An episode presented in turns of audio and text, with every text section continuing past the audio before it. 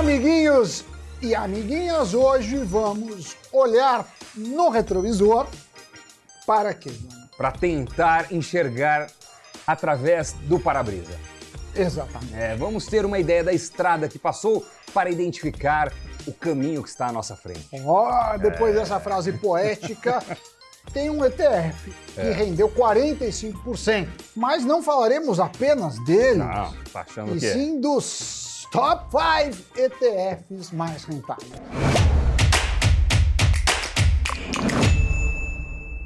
É, Um levantamento da Economática apontou que entre os ETFs mais rentáveis em 2021, isso levando em consideração até 16 de dezembro, os BDRs de ETFs foram destaque. Isso porque eles estão expostos principalmente ao dólar, que no ano teve uma valorização de quase 10%. Mas para quem nunca ouviu falar, quem compra um BDR de ETF tem a sua carteira exposta a um índice de um determinado país, não o Brasil. Então, se aqui no Brasil quem investe em Bova 11 fica exposto às ações do índice Bovespa, do Ibovespa, quem investe em um BDR de ETF se expõe à bolsa americana, à bolsa europeia, asiática, britânica e por aí vai. Isso sem contar nos setores específicos, que só é possível ter acesso por meio da modalidade. Bem, entre os cinco fundos de índices mais rentáveis de 2021, três são americanos e dois brasileiros. Quatro deles geridos pela BlackRock, uma das maiores gestoras de ETFs do mundo e nossa parceira, inclusive, aqui no Invest News. O iShares US Financial ETF, negociado com o ticker BIYF39, foi quem teve o melhor desempenho em 2021. Encostou ali nos 45% de retorno. Em seguida está o iShares US Technology, com 43,7%. E depois o iShares Select Dividend ETF, 41%. É, este fundo, que teve o melhor desempenho, começou a ser negociado aqui no Brasil a partir de novembro de 2020.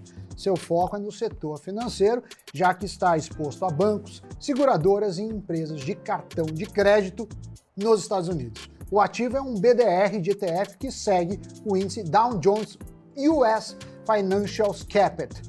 Doni, como falamos, ele, assim como outros três, é gerido pela BlackRock e negociado na Bolsa de Valores NYSE desde maio de 2000. É, já o segundo lugar em rentabilidade tem foco em grandes empresas de tecnologia, principalmente relacionadas a eletrônicos, softwares e companhias de tecnologia de informação. Ele segue o índice Dow Jones US Technology e investe em empresas como Apple, Microsoft, Alphabet, a dona do Google, Meta, né, o Facebook, Nvidia e Adobe, a gestora também é BlackRock. O terceiro colocado, que é negociado pelo ticker BDVY39, está exposto a empresas que pagam os maiores dividendos dos Estados Unidos em diferentes setores. Esse ETF também foi criado pela BlackRock e replica o iShares Select Dividend ETF, que tem na sua carteira cerca de 100 ações de empresas negociadas tanto na NYSE como na Nasdaq, né? São duas bolsas americanas.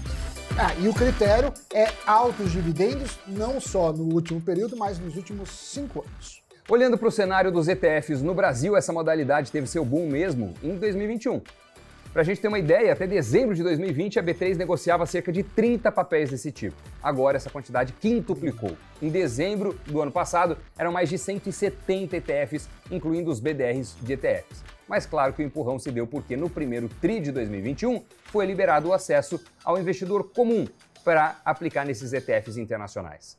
Hoje, o volume financeiro médio dos fundos de índices já ultrapassa os 2 bilhões de reais por dia e a quantidade de cotistas supera os 600 mil. É claro que com maior apetite do investidor por renda variável, isso mais no primeiro semestre, por quê? Porque foi antes da alta da Selic e junto a esse apetite, uma maior facilidade de aplicar dinheiro de forma diversificada, a gente pode justificar esses números.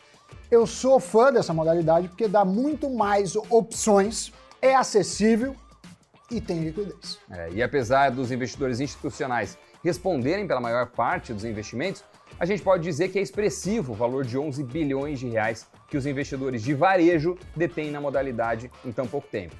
De 2016 até hoje, o patrimônio da indústria cresceu 13 vezes.